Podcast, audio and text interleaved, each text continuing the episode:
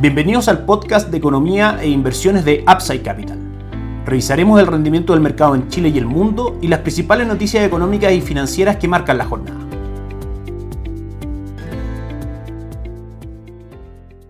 Muy buenas tardes, jueves 7 de octubre de 2021. Soy Ramiro Galeano les doy la bienvenida a otra edición más de Mercados en Upside Capital. Partimos como siempre comentando el mercado local que el día de hoy tiene un buen desempeño, sube hasta ahora un 0.31%, marca nuestras pantallas de ganancia el IPSA. Entre las acciones más transadas el día de hoy se encuentra Vapores, que está subiendo un 0.52, en el AM un 0.11, Falabella cae fuerte un 1.92%, CMPC cae fuerte también 2.49 y Sokimich destaca con algo de ganancia el día de hoy subiendo un 1.22%. Recupera entonces levemente ganancias el IPSA de un día que ayer fue bastante negativo. El día de ayer la bolsa local cerró con una pérdida del 2.22%, cerrando cuatro días consecutivos de caída. De hecho, fue la bolsa que más cayó en el mundo, cayendo, como les decía, un 2.22% seguía muy de cerca por el COSPI, el índice de Corea del Sur, que cayó un 1.82%, y el IBEX 35 que cayó un 1.71%. Sin embargo, dentro de las plazas bursátiles que más ganaron, las tres plazas bursátiles que recomendamos nosotros constantemente, que tienen que ver con el mercado de renta variable de Estados Unidos, el Dow Jones el día de ayer ganó un 0.3%, el S&P un 0.41%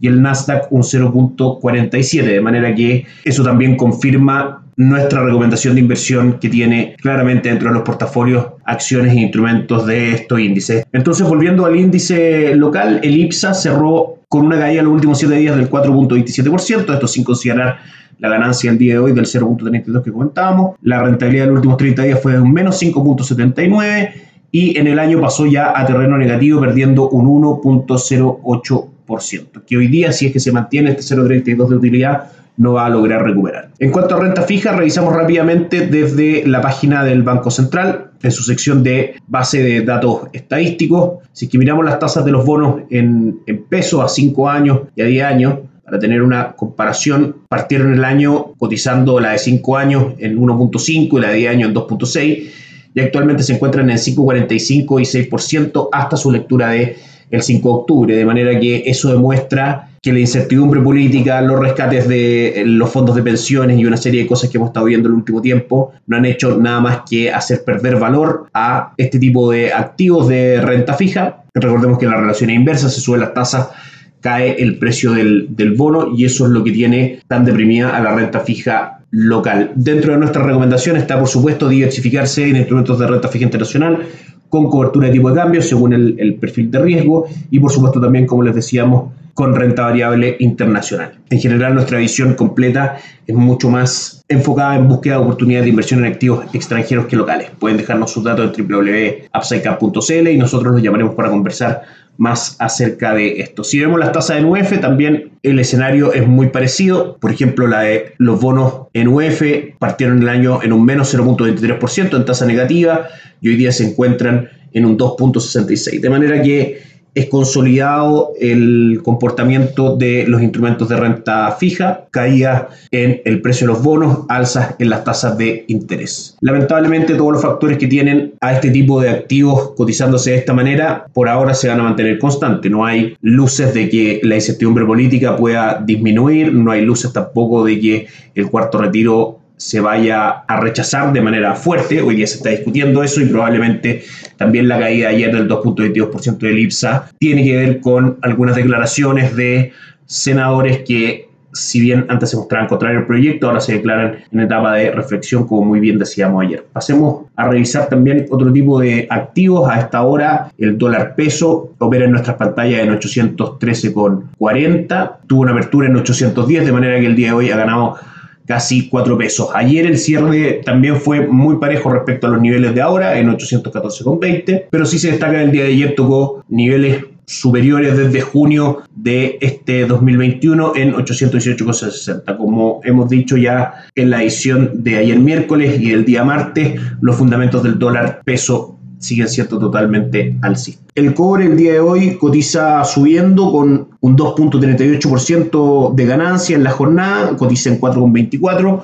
bastante superior al cierre de ayer, que tuvo una jornada negativa, cayendo un 2.22%, cerrando en 4.3. Así que Buena jornada en general para los mercados en el mundo, buena jornada también para el cobre y una tranquila jornada para el peso chileno que a lo menos nos sigue perdiendo valor frente al dólar. De hecho, si revisamos el ranking de las bolsas que más suben a esta hora en el mundo, el Hansen, que ya terminó su jornada, sube un 3.07%, fue lo que marcó hoy día. El Russell 2000, este índice de pequeñas empresas de capitalización bursátil de Estados Unidos sube un 2.38%, el IBEX 35 de Madrid arriba también un 2.14% y el Eurostock 50 también arriba un 2.14%. Una buena jornada en general para los mercados extranjeros. Le recordamos entonces que somos asesores independientes de inversión y distribuidores de productos de inversión para personas y empresas que quieren participar del mercado financiero tanto local como global como inversionistas. No administramos capital con instrumentos propios ni recibimos el dinero de los clientes, hacemos asesoría objetiva y sin sesgo, buscamos la mejor alternativa de inversión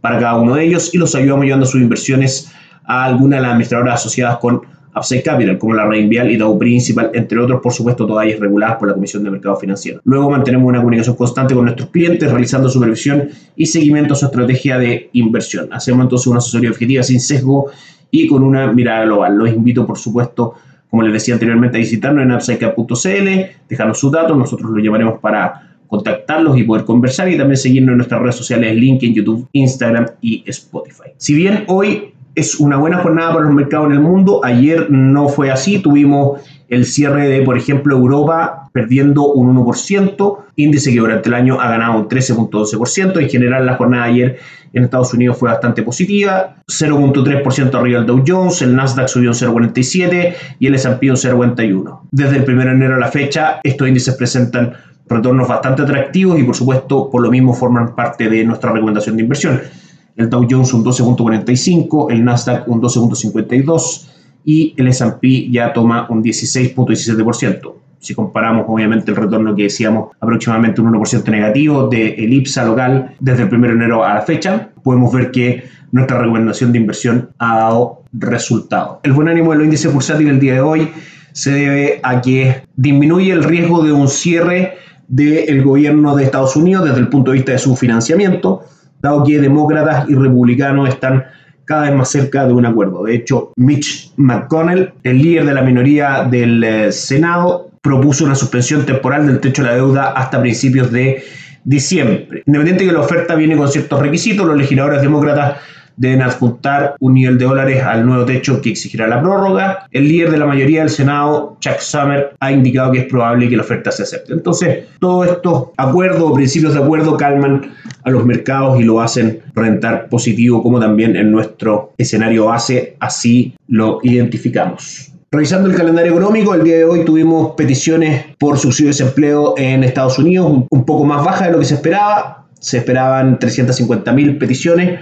hubo solamente 326.000, lo cual también refuerza un poco el buen ánimo de los mercados alrededor del mundo y por supuesto de los índices principales en Estados Unidos. Vamos a conocer el PMI de servicios de China el día de hoy a las 10.45 pm hora local y estaremos por supuesto muy pendientes de el resultado de la noticia más importante del mes, datos laborales de Estados Unidos que conoceremos mañana a las 9.30 horas de Chile. Creación de empleo en agrícola, tasa de desempleo e ingreso por hora son los datos que el mercado espera con mucha atención, dado que son a su vez datos muy importantes para que la Reserva Federal vaya tomando decisiones respecto a los planes de estímulo y de su manejo de tasa de política monetaria. Así cerramos la edición de hoy con los índices bursátiles en general, todos bastante positivo, un buen día para la renta variable, el IPSA se mantiene en terreno positivo, aunque ha ido retrocediendo durante la mañana, a esta hora ya cotiza en un 0.12%. Nos encontramos mañana para seguir revisando noticias. Que estén muy bien. Chao, chao.